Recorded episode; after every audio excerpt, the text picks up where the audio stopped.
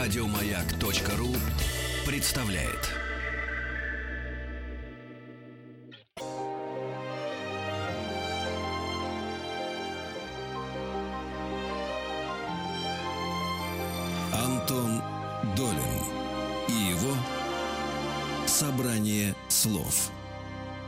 Здравствуйте, у микрофона Антон Долин, и сегодня наша тема больная для всех и всем интересная, хотя э, многие интересуются ей, даже не пытаясь в нее погрузиться. Это современное искусство и современное искусство России. Причем действительно современное, поскольку у нас часто под этим грифом проходит и э, Малевич с Шагалом, но действительно речь идет о э, молодых, сейчас работающих э, в России и, может быть, ближнем зарубежье тоже художниках. И повод для нашего разговора – это триеннале российского современного искусства, которое впервые проходит вот в эти дни в гараже, то есть в Музее современного искусства «Гараж», который находится в парке Горького. Сегодня у нас в гостях старший куратор «Гаража» Екатерина Иноземцева в гостях. Здравствуйте. Здравствуйте.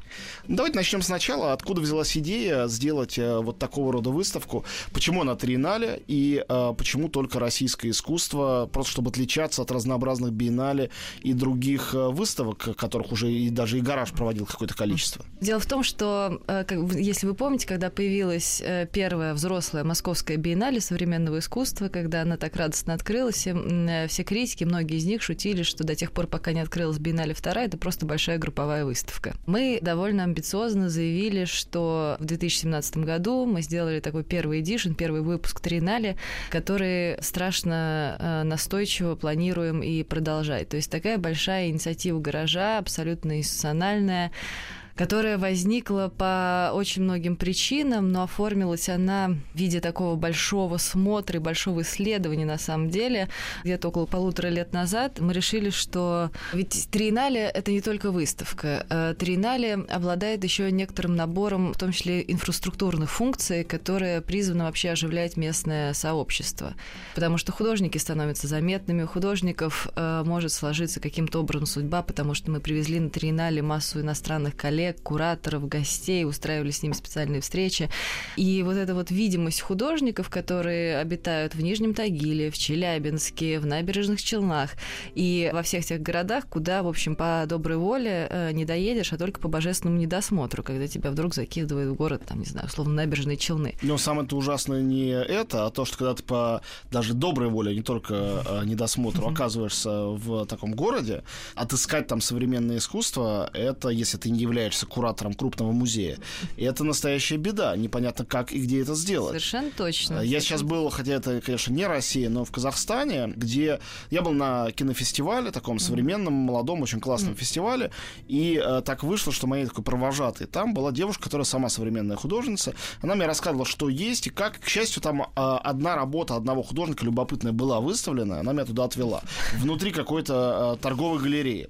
Но обычно повести некуда и показать показать нечего, и никто это не выставляет, и никому это особенно не нужно. То есть э, вытаскивать это не только из провинции в Москву, но и в самой провинции вытащить на поверхность, это целая история. Да, и так еще получилось, что мы изначально, вот сейчас прозвучала вот эта такая ключевая позиция между провинцией и центром, между, скажем, ну, а, продолжая этот ряд, там, колонии, метрополии, да. Дело в том, что мы довольно осознанно пытались избегать э, любых вот таких центростремительных настроений, но факт факт остается фактом. Для того, чтобы художник оказался увиденным, его надо привести в Москву, что, кстати сказать, крайне обидно, потому что огромное количество личных инициатив и институциональных, в том числе каких-то движений в российских городах, помимо Москвы и Санкт-Петербурга, происходило. Да, и это деятельность... Но в Перми, как минимум, мы хорошо помним. Да, это Пермь, да, конечно. Это деятельность э, всех региональных, всей региональной сети Государственного центра современного искусства, мощнейшие филиалы в Нижнем Новгороде, в Екатеринбурге, Уральская индустриальная биеннале, Калининград. Дальше отдельные такие номадические, то, что называется, проекты, которые делал Северокавказский филиал ГЦИ, он там тоже есть, в Владикавказе. Ну и еще масса-масса всяких региональных инициатив. И мы, конечно, когда мы поехали, и мы говорим об этом, и я, и мои коллеги говорим об этом с упорством, уже кажется, достойного лучшего применения, что начало всей триеннале и начало а, вообще этой выставки это было исследование. А, начиналось все приблизительно следующим образом. Мы собрались, да, и ты понимаешь, что тебе через полтора года нужно делать огромную групповую выставку, и ты вообще не понимаешь, как к этому подобраться. Что мы сделали? Мы на листочке бумаги написали список с 15 художников, которые, как нам кажется, ну вот точно бы вошли в финальный лист. И это до того момента, как мы поехали по городам и весим. И в результате из нашего изначального как бы стопроцентного списка 15 художников вошло два. Потому что как только мы вернулись после всех этих путешествий, мы поняли, что, в общем, этот список никакой ценности не представляет, он был радостно символически разорван и выкинут в мусорную корзину. То есть вы какую-то приоритетную систему внутри самих себя как-то перестроили в ходе этих абсолютно, разысканий? Абсолютно. Она перестроилась сама, она перестроилась совершенно естественным, я бы сказала, человеческим образом, потому что мы действительно объехали довольно много городов. То есть мы, ну, сколько больше 40 городов на шестерых мы объездили. И вот этот опыт такого грантура, то есть это не европейский студент, окончивший да, Болонский университет, который отправился путешествовать по Италии и Греции, но вот это вот очень странное передвижение по пространству, вот такое странное физическое освоение, оно очень много поменяло, потому что речь не только про, собственно, а, опыт самих художников, потому что а, я имею в виду, собственно, про эстетический опыт, что они делают, как они делают, на кого они ориентируются. Ну, условно, условно говоря, некоторая система социальных конвенций или инфраструктурных конвенций, которые существуют в том или ином регионе, а, вдруг определяют э, практику. С другой стороны, человеческий опыт, который мы все приобрели, ведь ты привязываешься каждый раз, когда ты попадаешь, ну, действительно, город Ставрополь, да, где не происходит, ну, вообще ничего. Ну, то есть это удивительно, насколько не происходит вообще ничего, кроме отдельных рейвов, где молодые ребята пытаются делать видеомэппинг. И там, естественно, когда ты приезжаешь, возвращаешься в Москву, первое, что ты делаешь, ты посылаешь, там, не знаю, книжки для того, чтобы хоть как-то эту ситуацию простимулировать, хоть как-то ее оживить. Да. Еще одна у нас важная история случилась, э, пока мы ездили. Моя коллега, она значит, вышла замуж за одного из художников, к которому приехала смотреть портфолио. Неплохо. Да. Вы художника выставили или решили а, нет, не нас, коррумпировать? Нет, э? у нас вот в этом смысле у нас крайне, крайне прозрачная, крайне последовательная позиция. Мы не выставляем никаких родственников, мужей там и так дальше. То есть у художника была по-настоящему драматическая шекспировская дилемма. Или вы выставиться или жениться. Абсолютно.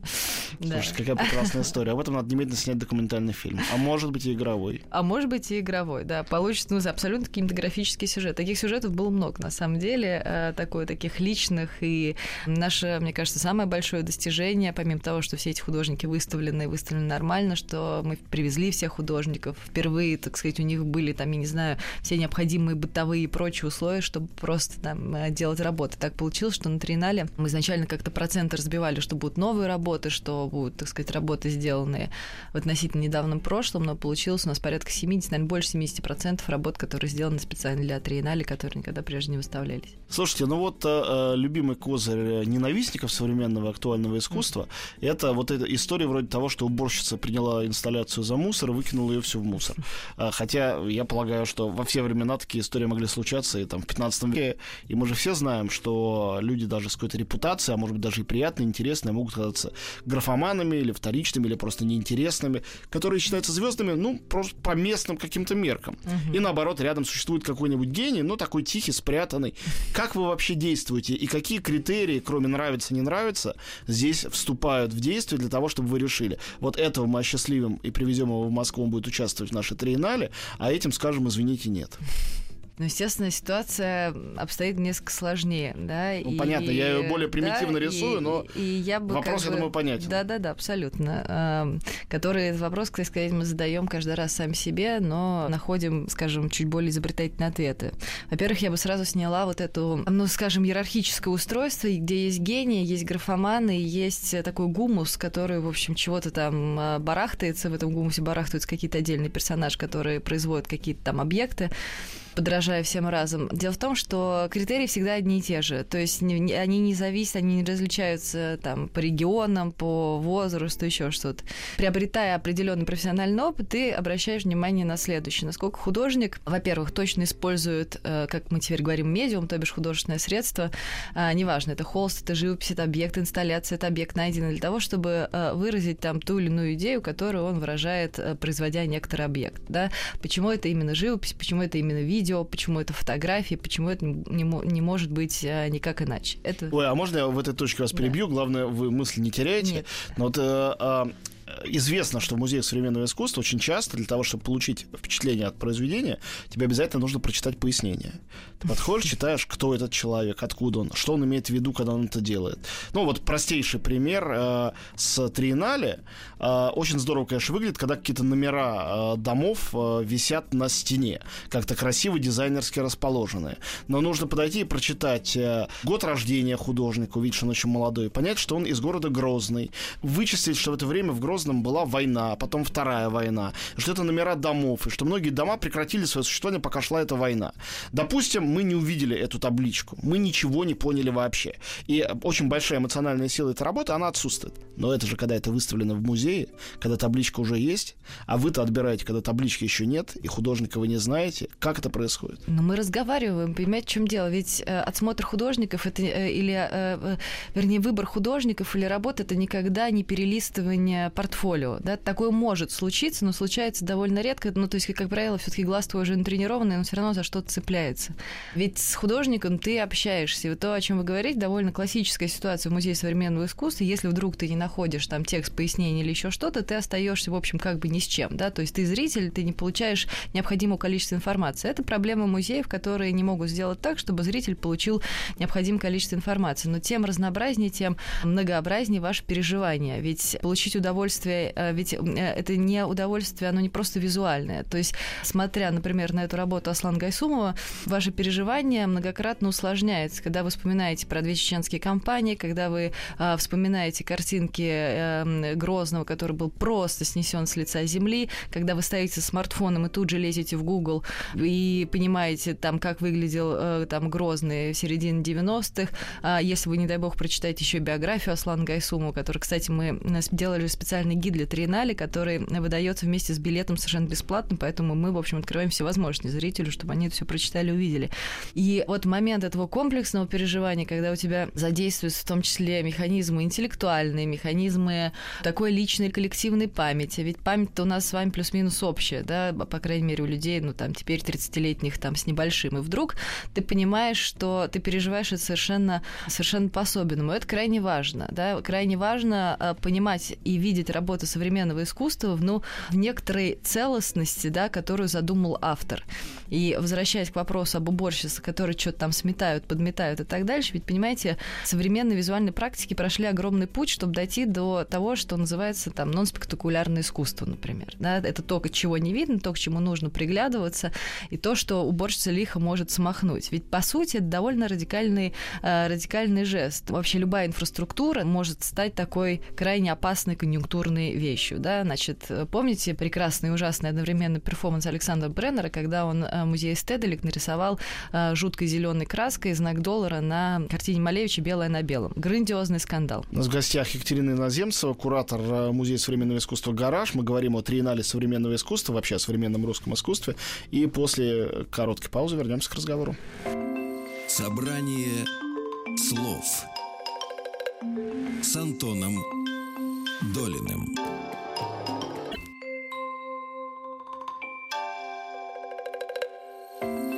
Собрание слов с Антоном Долиным. Мы снова в студии, Антон Долин у микрофона, говорим о триеннале современного искусства. И куратор этой большой выставки э, российского современного искусства э, Екатерина Иноземцева у нас в гостях. Да, к разговору об уборщице, которая выкидывает хлам, э, сочтя за хлам произведения современного искусства, мне всегда хочется добавить почему-то никем не добавляемую логическую пару. Это созданная копия, может быть, даже с какого-нибудь очень среднего произведения 19 или 18 века, копия, которая, может быть, сегодня с точностью до миллиметра воспроизведена, ее номинальная стоимость будет э, мизерная, а художественная стоимость просто нулевая, на которую человек, не разбирающийся в искусстве, увидев в этом то, что ему привычно считать искусством, будет э, этому поклоняться, вешать это на стенку, э, находить в этом какой-то смысл, красоту, еще что-то, потому что просто так принято. И это случай ничуть не менее возмутительный, а может и более возмутительный. Совершенно точно более. Я говорю, так вот возвращаясь, да, например, к спекулярным практикам, я говорю, ведь случился грандиозный скандал, когда Бреннер нарисовал... Э, знак доллара на Малевича. Знак доллара на Малевича Малевичей. Что случилось? Непонятно, как к этому относиться, и как, то есть, как вообще, что с этим делать. Это что, акт вандализма? Да, конечно. Это что, акция? Да, конечно. Это что значит? Э, это значит, что то, что было когда-то самым радикальным искусством, и которое вообще возвестило, так сказать, новую эру развития э, этого искусства, превратилось в абсолютно а, расхожий товар. У этого появилась очень конкретная стоимость, у этого получила, появилась очень конкретная, так сказать, э, круг почитателей, коллекционеров, облада... не дай бог, обладателей. Вокруг этого ломали, ломаются там судьбы и все прочее. Так вот, художники, которые э, теперь исповедуют и занимаются самыми разными радикальными практиками, радикальными практиками, в том числе и активистами, они постепенно, так сказать, раздвигают границы вообще художественной практики, да, то есть они постепенно меняют понятие о том, что может считаться фактом искусства, и вообще где заканчивается компетенция искусства, если она где-то заканчивается, вообще где заканчивается компетенция образа, в том числе, если она вообще существует. На самом деле, я всегда говорю, для того, чтобы любить современное искусство, нужно э, в какой-то момент открыть голову и э, сердце, то есть натренировать какую-то сердечную мышцу вместе с глазом, да, то есть глаз это тоже мышца, которая тренируется, и визуальная, так сказать, опыт тут тоже приобретается, потому что, к сожалению или к счастью, на современное искусство нужно смотреть э, с открытым забралом. Если мы с вами приходим первый раз в музей современного искусства, снимаются все защитные механизмы, нельзя бояться оказаться глупым. Вообще состояние, такое вязкое нулевое состояние, некоторые изначальные глупости, оно самое продуктивное, да, вспоминая там похвалу глупости Разма Роттердамского и всем остальным. Ты когда приходишь в музей, и я так прихожу в музей, ну, будучи действительно, ну, то есть уже профессиональным зрителем, я снимаю с себя все уровни защиты профессиональные. Да, человек, который первый раз приходит в музей современного искусства, снимает с себя все механизмы бытовой защиты. Я тоже так могу. Это что за ерунда нарисована? Так это можно не принять за искусство. А почему это выставлено в музее? Мы всерьез полагаем, что люди, которые этим профессионально занимаются уже в течение, там, не знаю, какого количества времени, вдруг решают нас помучить, нас, зрителей, и выставить, не знаю, огнетушитель, писсуар. Это же что-то должно значить. Так в этом же нужно разобраться.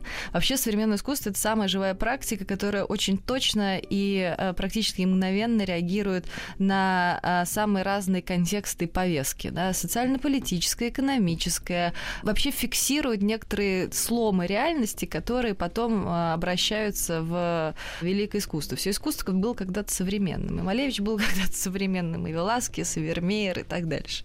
Ну, в некоторых ситуациях они выглядят э, остро современным, это никуда не девается, да. даже если отношение к ним другое. Да, но я-то как человек, ставящий опыты на людях, могу сказать, что у меня оба ребенка воспитаны в музеях современного искусства, и не только современного.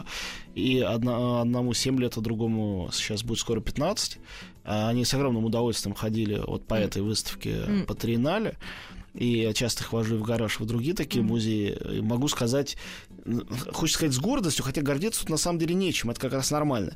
Для них нет принципиальной разницы между походом в музей классический и музей современный, между э, Мандрианом, э, не знаю, Куликом и э, Веласкесом, они принципиально какой-то качественной разницы mm-hmm. не делают. Э, может, что-то больше нравится, mm-hmm. а что-то меньше, что, как правило, больше нравится то, что современнее, потому что оно понятнее. Конечно, конечно. И э, больше ни почему. Поэтому, э, когда люди э, произносят знаменитую формулу, я об этом устроил специальный однажды батл в Фейсбуке, который не утихал много дней, на тему того, что э, меня лично ужасно раздражает, когда люди говорят, я не понимаю современного искусства. Во-первых, никто не понимает. Во-вторых, тем более непонятно не современное искусство. Как можно сказать, я понимаю божественную вот. комедию? Вот. Или я понимаю Вермеера? Это кем надо быть, чтобы это понимать? Или Гомера? Это невозможно. Самые умные люди на Земле этого не понимают. Конечно, они не понимают и современного. В-третьих, это вообще не требует от нас понимания, если дети не задаются никаким вопросом, а взрослые начинают чесать в затылке. Да, это требует абсолютно только переживания. У меня тоже это такая система уже многолетней аргументации, когда я каждый раз спрашиваю, что всерьез думаете, что вы понимаете Вермеера, вы что всерьез думаете, что вы сейчас разберетесь с любой барочной живописью, вы что сейчас всерьез разберетесь э, с текстом Гомера, который там был переведен тогда тогда-то, я говорю, попробуйте прочитать там список кораблей до середины. И, условно говоря, вообще проблемы, прости господи, герменевтики, то есть понимание как такового, а, это очень сложный механизм. И в этом случае современное искусство, вообще все современные практики, неважно, визуальные, музыкальные, какие угодно, ближе к нам теперешним и сегодняшним, потому что мы оперируем в одном поле как бы чувственности. У нас, условно говоря, чувственность по отношению к реальности очень одинаковая, да, у нас с вами и у художников. И... Ну да, мы это видим по тому, как люди реагируют на акции какого-нибудь Павленского. Их острейшая реакция, в том числе и негативная, а иногда и восхищенная, она говорит о том, что это попадает в цель, потому что когда не попадает в цель, нет реакции. Угу. Вот и просто э, все, да. Когда я иду по Лувру, э, через огромное количество залов я прохожу, не глядя практически на картины, скользя по ним взглядом. А это относится угу. к другой эпохе, к другому времени, и меня это просто не цепляет. Я не профессионал в живописи, а я хочу увидеть что-то, что будет со мной разговаривать. Угу. И ясно, что там подожженная дверь разговаривает, пусть даже иногда так, как нам не нравится. Хорошо, у нас э, в гостях Екатерина Иноземцева, куратор Музея современного искусства «Гараж». Мы говорим о Триеннале. Я напомню, что это выставка, большая выставка российских художников э, из Москвы, из Петербурга, из огромного количества городов э, провинции, в том числе очень удаленных, от центра. И Триеннале идет с марта и будет продолжаться до середины мая. У вас есть возможность сходить еще. И мы вернемся к этому разговору после небольшого перерыва. Антон Долин его собрание слов.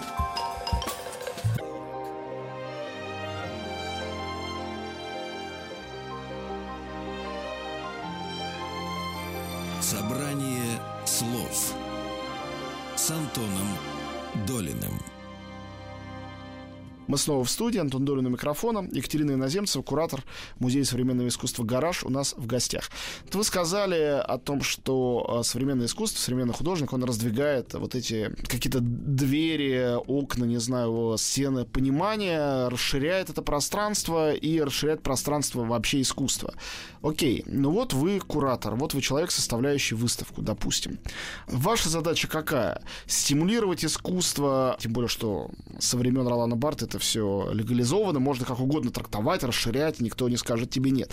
Расширять, объяснять еще больше и давать большую свободу, либо все-таки, являясь представителем институции, задавать какие-то рамки, создавать какие-то границы. Все равно музей и э, здание просто музей, да, оно является уже вот такой границей, в которых искусство будет представлено определенным образом, а другое искусство э, другим образом представлено там, например, по вашим правилам, не может быть. Или никаких нету правил, кроме того, что вам это кажется ярким и талантливым, значит, добро пожаловать к нам. Но правил на самом деле не, никаких нет. Более того, э, я могу сейчас сказать страшную вещь. Я все больше и больше разочаровываюсь э, в формате выставки как таковой. Да? То есть такого некоторого единовременного смотра э, многих художников, которые представляют э, свои работы, свои фрагменты. Выставка никогда не, не заканчивается, не начинается э, ну, самим дисплеем, то есть самой как бы презентацией, самим показом.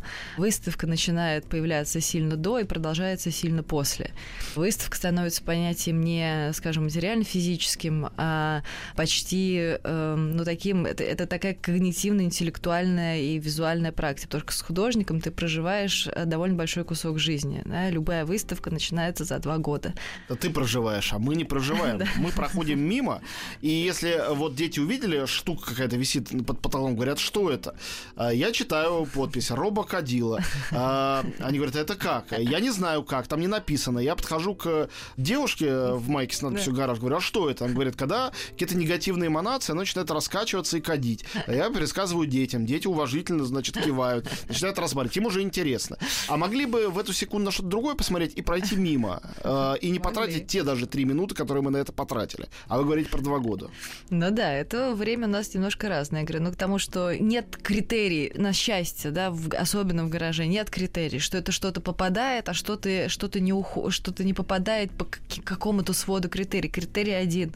Мы, э, как нам кажется, э, конечно, в этом есть известная субъективность, выбираем лучшие работы. Мы выбираем тех художников, которые нам кажется сделали какое-то существенное высказывание или потенциально на это высказывание способны, которые попадают в некоторую точку или в некоторую проблематику или осваивают ее таким образом, что это кажется нам важным и существенным. Катя, ну вы вот говорите слово высказывание, мне кажется, в нем есть определенная ловушка, потому что мы знаем все прекрасно э, прием, примеры высказа... примеры искусства, которые не являлись высказыванием. В самом случае, если мы говорим о живописи или о скульптуре. Или там было высказывание так зашифрованное, что люди там за столетие его и так и не расшифровали. Продолжая восхищаться.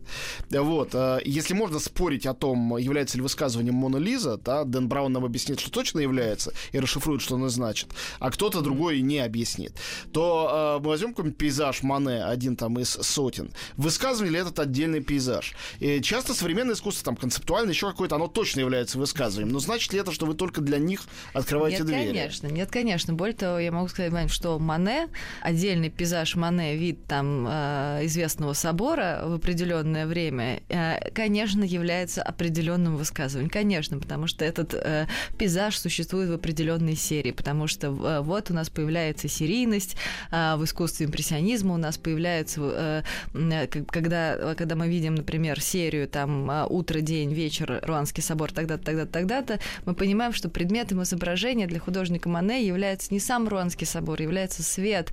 А Это является... значит, что если мы не погружены в контекст, у нас нет шанса увидеть э, искусство как высказывание.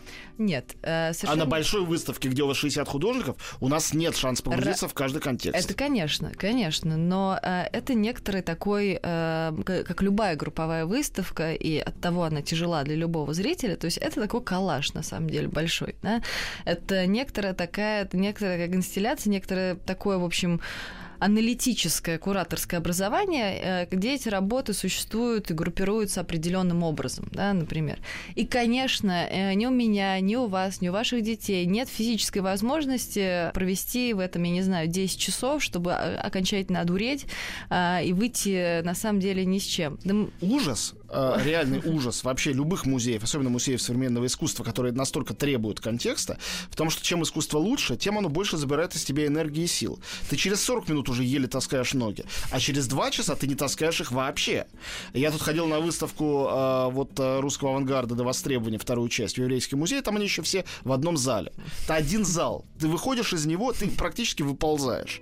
И э, то, о чем говорите вы, это совсем идеальная, невозможная такая постмодернистская Конечно. ситуация. Жизнь жизни в этом музее, чтобы ты и получил эти эмоциональные переживания, и узнал, собственно говоря, ту информацию, которая тебе нужна, чтобы понять, хотя бы отчасти. Конечно, но это не требование, не то, что обязательное условие, потому что иногда вещи, например, ну, как на той же Триеннале, вещь, например, не знаю, э, очень такие эффектные визуально, вроде Эльгизара Хасанова, э, когда висят классные штучки, они вертятся, крутятся и так дальше, да, есть много интерактивных Там есть мобили какие-то потрясающие, не помню Есть мобили, да, Николай Панафидин такой из Челябинска, и Михаил Смоглюк. Вот это такой миф о левше, который, как мне кажется, вообще один из самых устойчивых для русского искусства в принципе, и все искусство конструктивизма. А, помните все эти мобили Аганцо, Нагана, Конечно. да, и кинетическое искусство, расцвет его такой в 70-е годы. В общем, это все, а, как мне кажется, соприродно вот этому прекрасному антифункциональному умению, а, которое непонятно зачем и куда применять. Да? То есть там много с этим связанных самых разных вещей. Но я могу вам сказать, что Выставка, вообще формат выставки за последние лет это к 20-30 очень сильно поменялся. Если мы с вами вспомним, если предположить, что мы с вами живем в Америке, в послевоенной Америке 50-х годов, когда канонизируется абсолютно такая форма презентации искусства, которая называется White Cube, да, то есть это белая коробка, это идеальное пространство, стерильное, лабораторное, храмовое, как угодно. Там эпитетов э, насобирали за 50 лет такое количество, что всех не упомнить. То есть это идеальный пол, либо бетонный, либо э, из таких больших деревянных досок, да, как приходишь в Европейский музей или в МОМУ или там куда угодно. Это такой канон. Ну, а, есть, собственно говоря, White Cube в Лондоне, и White знаменитейшая Cube, да, галерея, там у них два помещения, да. Да, да. Ну, то есть это все не случайно. White Cube называл... То есть это такая абсолютно нормативная, а, нормативное как бы пространство для показа современного искусства, а, где ты заходишь, у тебя на одной стене висит какая-то абстрактная живопись, ну, условно Ротко, на другой условно там три каких-то подготовительных эскиза Ротко, и вот ты, значит, созерцаешь в абсолютно таком почти предстоянии ты смотришь на эту текучую абстракцию. И Но, между прочим, себя... Э, часовня Ротко, а это было прямое превращение этого Конечно. в религиозное помещение. Конечно, То есть это и музей, и часовня, никакой конкретной религии не принадлежащая. Вот да. э, самая яркая манифестация из возможных да, потому что этого это, подхода. Да, потому что это программная установка вот этого модернизма, да, вот этого абстрактного экспрессионизма, и Климент Гриммер всех помогал, сакральный статус а, практики художника, которая возведена в абсолют э, по умолчанию. Да? То есть художник,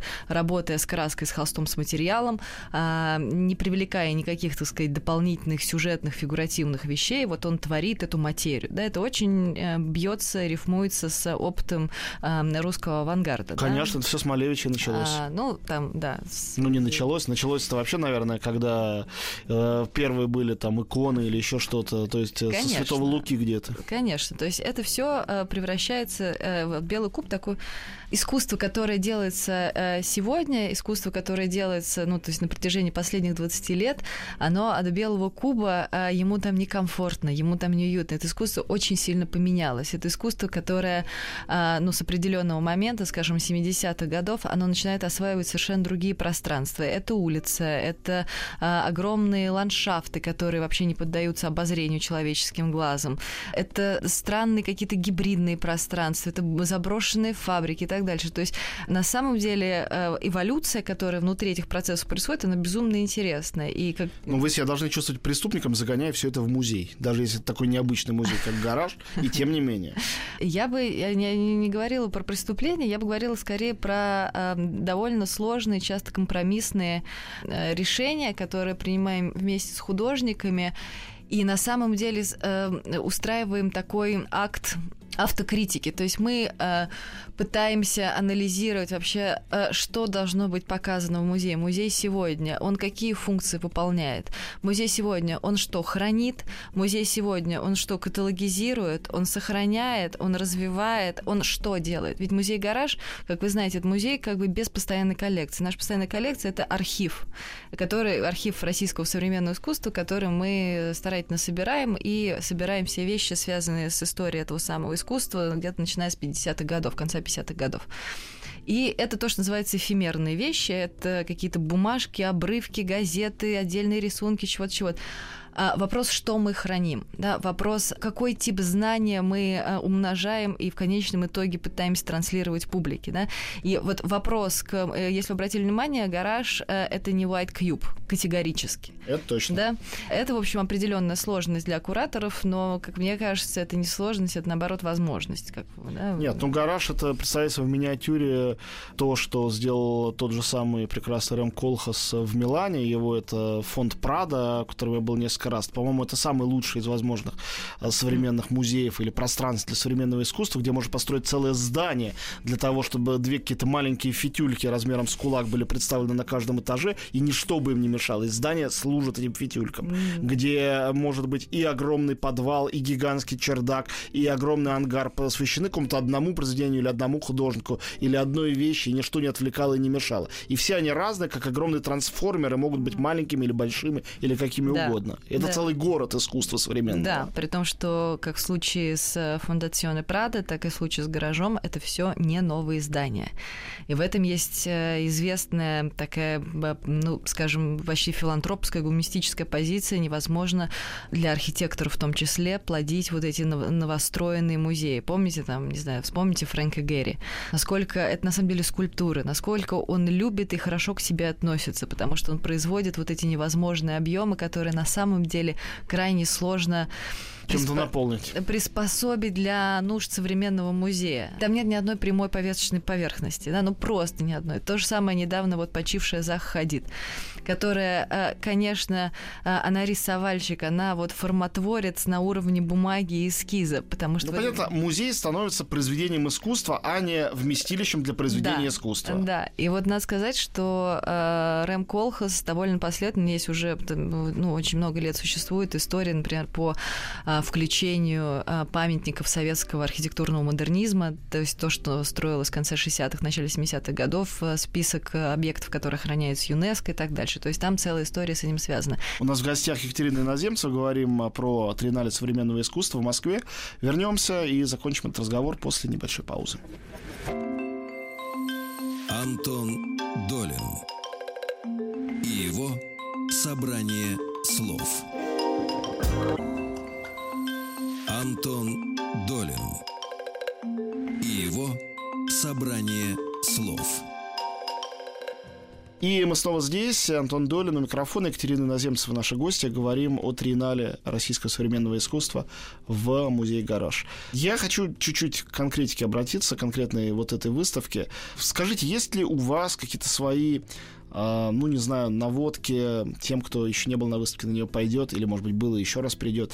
Работа, которую нельзя, с вашей точки зрения, пропустить. Я понимаю, что все это не про иерархии, не про то, что это главное, это менее главное. Но, тем не менее, я думаю, что у каждого куратора есть свои фавориты, и нет ничего неприличного в том, чтобы их определить. Мне, как зрителю, и моя семья со мной в этом согласилась, больше понравилось произведение под названием «Нижний Тагил», которое невероятно эффектное, очень поэтичное, и в то же время, по-моему, саму идею всей этой э, триеннале великолепно передает. Эта идея э, вроде бы, как кажется, на посторонний взгляд совершенно замусоренного, а, эклектичного и непривлекательного пространства этой огромной провинциальной России, в которой при изменении освещения вдруг начинают мерцать какие-то таинственные огни, и все это превращается в такую инопланетную какую-то конструкцию, которая невероятно привлекательная, совершенно при этом необъяснимая, и хочется ее долго изучать и в нее всматриваться. Но, действительно, магии и тайн на Тринале довольно много, как в случае вот с работой Володи Селезнева э, «Нижний Тагил».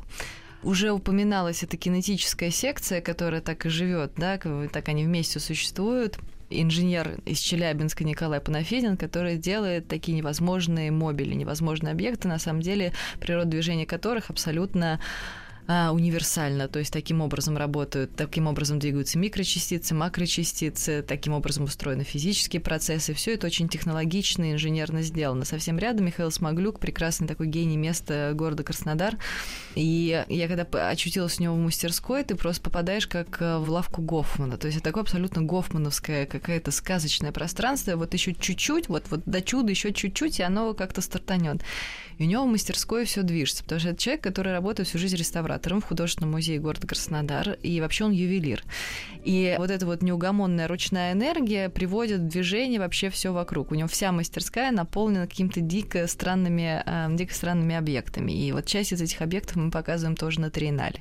И очень хорошая работа, немножко из другой жизни, такой молодой художницы Саши Пироговой, которая сейчас будет одним из представителей, одним из художников российского павильона на грядущей Венецианской биеннале.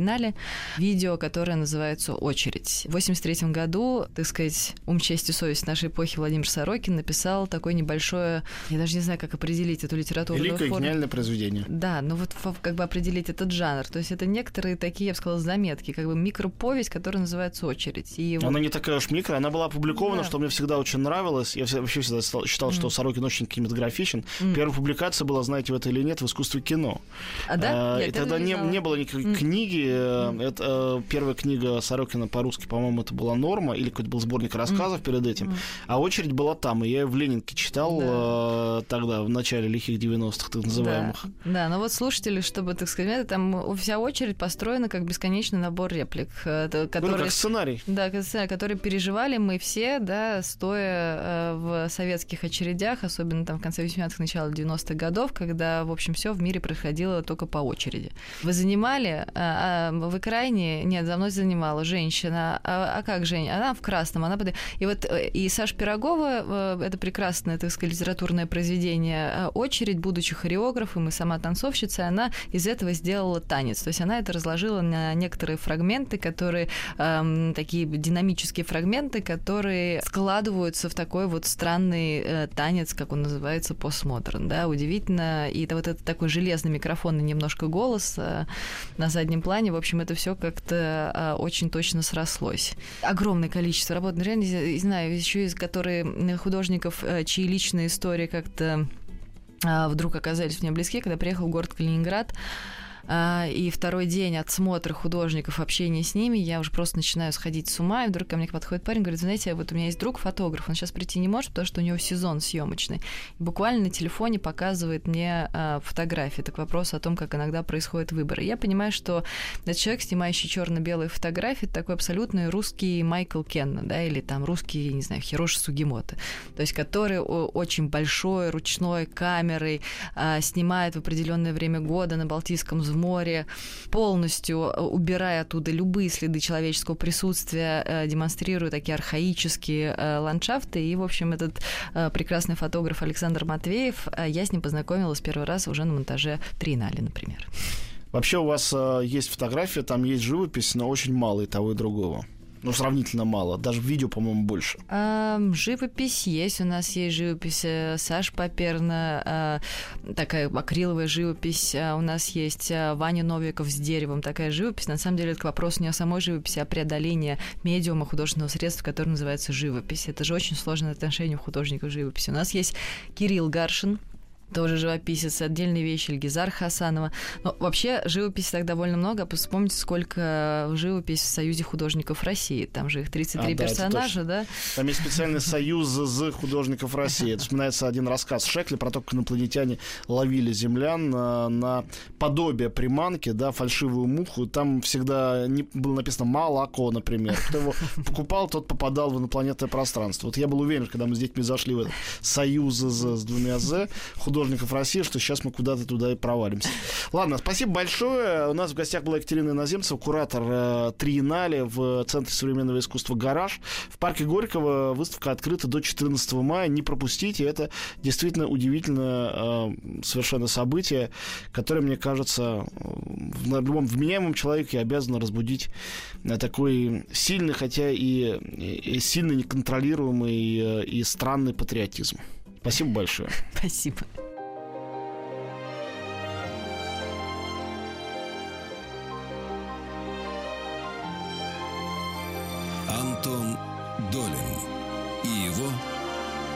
«Собрание слов». Еще больше подкастов на радиомаяк.ру